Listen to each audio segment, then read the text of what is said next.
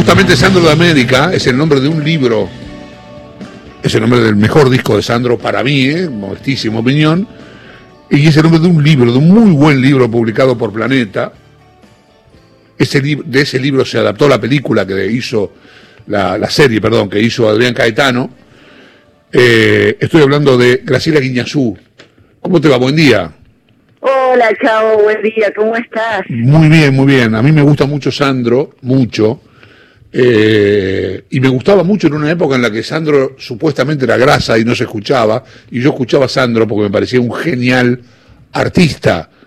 Pero cuando digo genial artista no solamente estoy hablando de cómo cantaba, sino también de lo que él representaba como artista y todo el show que brindaba. Es un tipo que la vio antes, me parece.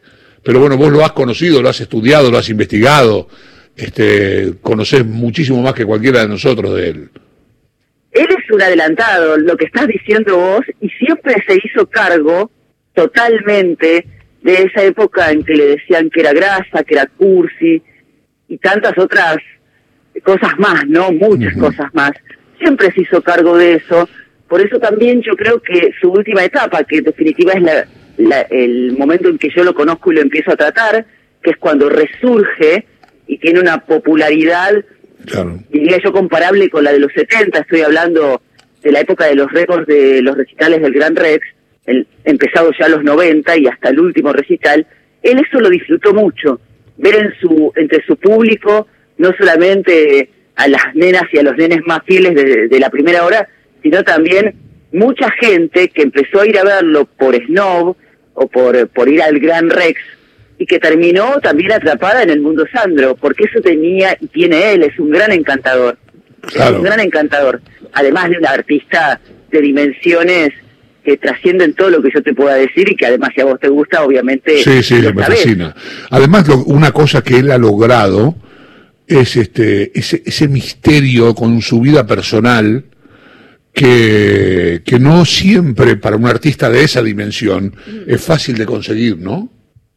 Él lo logró con mucho esmero y lo logró con mucha convicción, porque vos sabés que Roberto era un pibe de barrio, de Valentina Alcina, tenía los códigos del barrio, en donde nunca se habla de un amor, nunca se habla de con quién estuviste, pero al comienzo de la carrera de Sandro, él solía dar notas a revistas con sus novias, que le conocieron varias en ese momento, te estoy hablando de los comienzos, pero cuando el fenómeno Sandro explota, él ya no puede tener vida, no puede salir a la calle. Para que vos te una idea, de la casa de Lanús, que es la siguiente casa en la que estuvo después del, de la casa de, de inclinato, en la pieza donde vivía con sus padres en Valentina Alcina, le robaron hasta los pequineses a la madre, el enanito de jardín, las plantas, todo. El paredón es una consecuencia de lo que él vive como Sandro en los primeros años, cuando si, se estrenaba una película en un cine de la calle Lavalle, acá en la ciudad de Buenos Aires, se tenía que ir en anda, llevado por, por la policía, le arrancaban hasta el pelo. Y hay una anécdota en un recital en Tucumán, en la provincia de Tucumán, que tuvo que escaparse por la parte de atrás y hay una foto de él eh, escalando por una pared y después bajando por una escalera. Qué bárbaro. Al aprender eso, al ver eso, él fue muy claro, esto es para Sandro, pero si yo se lo di a Roberto también, ¿con qué me quedo? Eh, hay una versión, yo no sé si esto es cierto, él cantó en el Madison Square Garden, ¿no? Sí, cantó eh, muchas veces. Bien, pero esto le generó a él en algún momento alguna propuesta para trabajar en los Estados Unidos, para el público latino de los Estados Unidos, o sea, eso ponía su carrera en otro lugar, en otra dimensión, y él no aceptó porque quiso volver a cuidar a la madre. ¿Esto es, así? ¿Es cierto? ¿Es un mito? Él no aceptó porque él era más argentino. Que el dulce de leche, claro. Claro, él es como los ravioles de la vieja, entonces, claro. ¿cómo se iba a ir de, de Argentina? Eso es, siempre fue impensado para él. Un tiempo sí, de hecho vivió en Puerto Rico seis años, seis meses, perdón, para grabar una telenovela, fue sin querer. Las giras lo alejaron mucho pero él no, no aceptó ninguna de esas propuestas, inclusive la propuesta, y esto le valió una pelea importante con Oscar Anderle, que era su manager, de, de conquistar Europa, así como lo había hecho con América. No quiso él. Él sí se presentó en España y en Francia, pero dijo hasta acá llegué. Y también tuvo mucho que ver, por supuesto, la salud de su mamá, Nina, que estaba enferma desde que él nació. Pero más que eso, era lo que él sentía. Él amaba Argentina, amaba Buenos Aires, amaba Valentina Alcina, el tango, el folclore, todo lo que tiene que ver con, con nuestra cultura. Eh, sí, porque siempre se dijo esto, que, que, a cuidar la madre, más allá de este vínculo que vos decís que es absolutamente real con, con la Argentina, ¿no? Con esta fortaleza que... Su relación con Anderle, eh, su relación profesional con Anderle, no sé si esto es así, pero desde afuera uno puede ubicar eh, incluso hasta cierto deterioro en la salud de Sandro después de la partida de Anderle. Él era como un padre, su segundo padre. No te olvides que Vicente, el papá de Roberto, falleció muy joven. Falleció cuando Sandro recién explotaba, en el año 1968.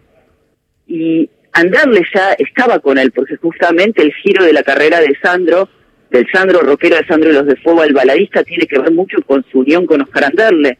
Anderle falleció en el 88 y sí, fue un golpe durísimo para Roberto, que además a los pocos años tuvo otro golpe muy duro en el 92, que fue la muerte de su mamá. Claro, exacto. Es decir que, si vos viste la serie, justamente, el Sandro de Marco Antonio Caponi refleja esas sombras profundísimas Que, que le ocurrieron a él, que son reales más allá de que esté ficcionado, por supuesto, pero él pasó por un periodo de una sombra muy profunda y que lo llevó inclusive a estar 18 meses encerrado sin salir de su casa.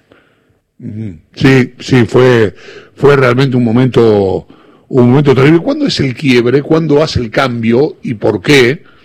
De cantante de rock and roll, campera de cuero, eh, pelo engominado, jopo, como Elvis, a, cantante melódico, a baladista?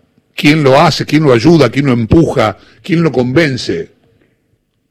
Creo que fue un mix. Sus propias convicciones, porque él era muy bueno para la balada, de hecho los boleros le encantan, y también, como el tango, y también esa alianza que tuvo con Oscar Andante. Él cantó su primera balada, esa primera canción romántica. Además, no te olvides que no solo con los de Fuego, sino también su inicio como carrera como solista, él reversionaba a muchos clásicos como los Beatles, eh, no solo es Elvis Presley, Sandro, por ejemplo, y lo hacía Bob Dylan, y lo hacía eligiendo canciones por ahí más románticas. Claro, claro, lo que pasa es que uno se acuerda de Elvis por la, por la vestimenta y por la forma de bailar y por el peinado, pero sí es cierto lo que decís. Pero el cambio fue natural y de hecho él siempre decía, yo tengo un rockero adentro, a ver. Sí, claro. Y, cada vez que le ofrecieron cantar un rock, como rompan todo con Pedro Aznar. Sí, lo acabamos, lo acabamos de poner, sí, es, es o fascinante. Con Papo, por ejemplo, que, que, fue a su programa, querido Sandro, hicieron con Riff versiones espectaculares. Él lo hacía cantado, con, con Jairo grabó un rock, pulsera de, de oro macizo, con, con Porcheto, amaba eso y lo amó hasta el final y, y agradeció y se rió un poco porque a él el reconocimiento de pionero del, rock argentino tardaron bastante en dárselo. Y fueron los grandes quienes se lo empezaron a dar. León Gieco, Charlie García, Papo. Ellos fueron como los punteros de decir, a ver, Sandro es un pionero. Mm. Que no te guste o no estés de acuerdo, como vos decías antes, por una cuestión de prejuicio con lo que hace ahora, no tiene nada que ver con lo que él hizo por el rock argentino, también desde su lugar. Graciela Horacio Marmurek te saluda. Eh, la, última vez que hablamos había sido cuando justo había salido el libro, no, cuando había terminado la serie y estábamos hablando del libro. Y en aquel momento contabas de la cantidad de proyectos inconclusos que dejó Sandro y que las ganas que tenía de, seguir haciendo. Y me imagino que un poco detrás de eso hoy se conoce una canción inédita con el motivo de estos 75 años. Eh, hay Sandro para rato para seguir desmenuzándolo por, por ese personaje completo, completo y complejo que vos de, narras en el libro.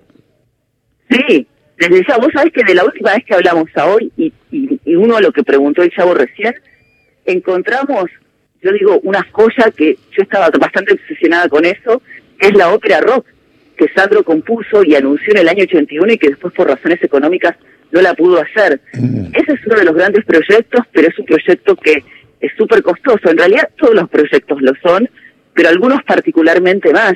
Y este año, por supuesto, a nosotros nos han quedado eh, como atrás muchos festejos que pensábamos hacer, como en abril los 50 años del Madison Square Garden. de Nueva York, de su debut, que por suerte, al estar en Radio Nacional, en una radio tan federal, pudimos hacerle un gran festejo, pero es todo medio virtual, así que esta canción es como, yo digo, algo que nos mandó él, porque esa canción, Rubén Aguilera, que es el fue compositor y arreglador de, él, la tuvo 34 años en un cajón. Mira vos. Un poco más. Eh, Graciela, te agradezco mucho, mucho, mucho esta participación, este tramo. Queríamos cerrar, fue un programa dedicado a Sandro. Eh, toda la música que pusimos, nosotros tenemos, eh, para que vos te des una idea, pusimos Rompan Todo, pero a las diez y media siempre ponemos un tango y pusimos una versión de Malena, cantada por Sandro. Sí, es preciosa. Sí, preciosa versión. En un programa de Porcel fue, ¿no? Sí, porque él iba mucho a los programas a cantar en vivo, mucho más de lo que uno creía, a cantar esas cosas. No, Sandro. Eh, de hecho, hay un programa de folclore en donde cantó una hora y media solamente folclore. Qué loco. Qué loco. Vos sabés que yo lo recordaba de chiquito, yo no sé si esto es así, vos, yo quiero que vos me des la precisión, en Tropicana Club. Sí, bueno. Cantar, cerraba el programa todas las noches, todos los lunes en realidad. Sandro siempre estuvo en todas partes y siempre está en todas partes. Me parece que, esa es la mejor definición que podemos hacer de él. Sandro no solo está en su música, está como dice, viste, en una muchacha y una guitarra, en las piedras y en el palmar. Te mando un beso grande, muchas gracias. Gracias a vos, un beso enorme, me encantó hablar con vos, chavo. Igualmente, Graciela, un beso grande. Graciela Guiñazú es autora de Sandro de América, eh, eh, hizo una biografía publicada por Editorial Planeta.